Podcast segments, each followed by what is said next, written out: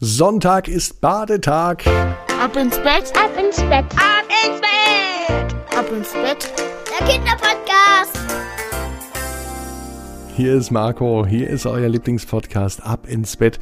Zumindest war das bei mir früher so, als ich noch eine Badewanne hatte. Da war Sonntag immer Badetag und jetzt gibt's bei mir leider keine Badewanne mehr. Badet ihr auch so gern? Und immer am Sonntag? Würde mich mal interessieren. Äh, schickt doch mal eine Nachricht per WhatsApp. 01525 179 6813. Aber natürlich nur mit Mama und Papa zusammen. Am Sonntag ist aber nicht nur Badezeit, sondern auch Zeit für eine neue gute Nachtgeschichte. Seid ihr dafür auch zu begeistern, so wie ich für die Badewanne? Dann würde ich mal sagen, legen wir los.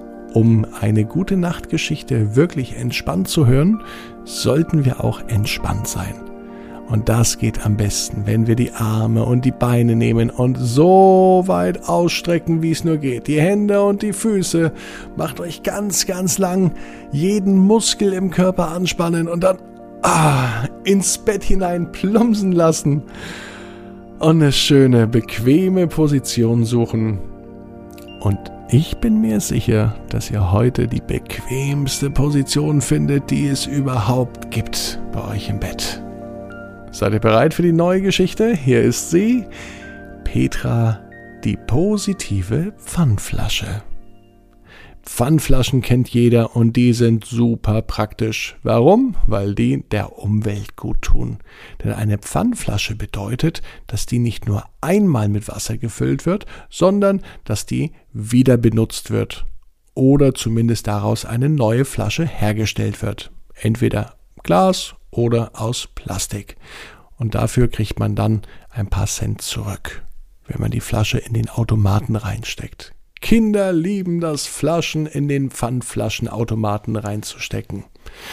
Und Pfandflaschen waren schon sehr verschieden. Es gab Glasflaschen, es gab Plastikflaschen, große, kleine, dicke, dünne. Das war fast wie bei den Menschen. Aber eine Flasche die war ganz anders. Eine Flasche, die heißt Petra. Und Petra war die positivste Pfandflasche auf der ganzen Welt. Sie hatte immer gute Laune. Doch einen Moment, den feierte sie jedes Mal besonders, nämlich der Moment, wenn sie in den Pfandflaschenautomaten gesteckt wurde. Dann jauchzte und jubelte Petra, die positive Pfandflasche, so viel, dass sogar die Nachbarschaft es hörte. Heute war Sonntag. Heute war ein Tag, an dem Petra noch ein wenig in ihrer Kiste stand. Aber sie wusste, heute wird es passieren.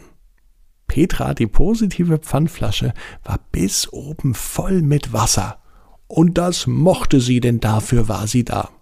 Sie grinste übers ganze Gesicht. Sie war es, die dafür sorgte, dass sich das Wasser in ihr so schön wohlfühlte. Petra war ein Glückskind, so nennt man doch auch Menschen, die immer glücklich sind.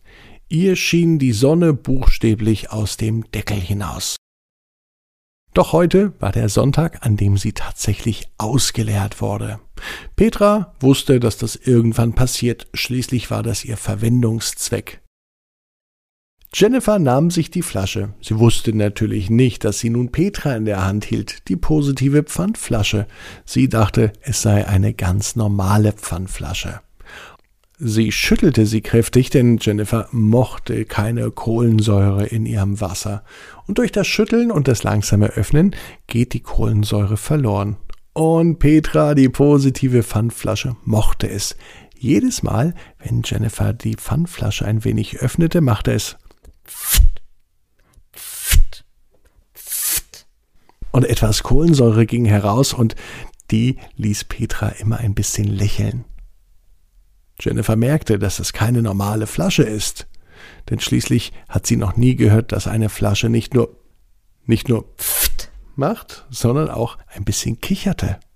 Hallo? sagte Jennifer.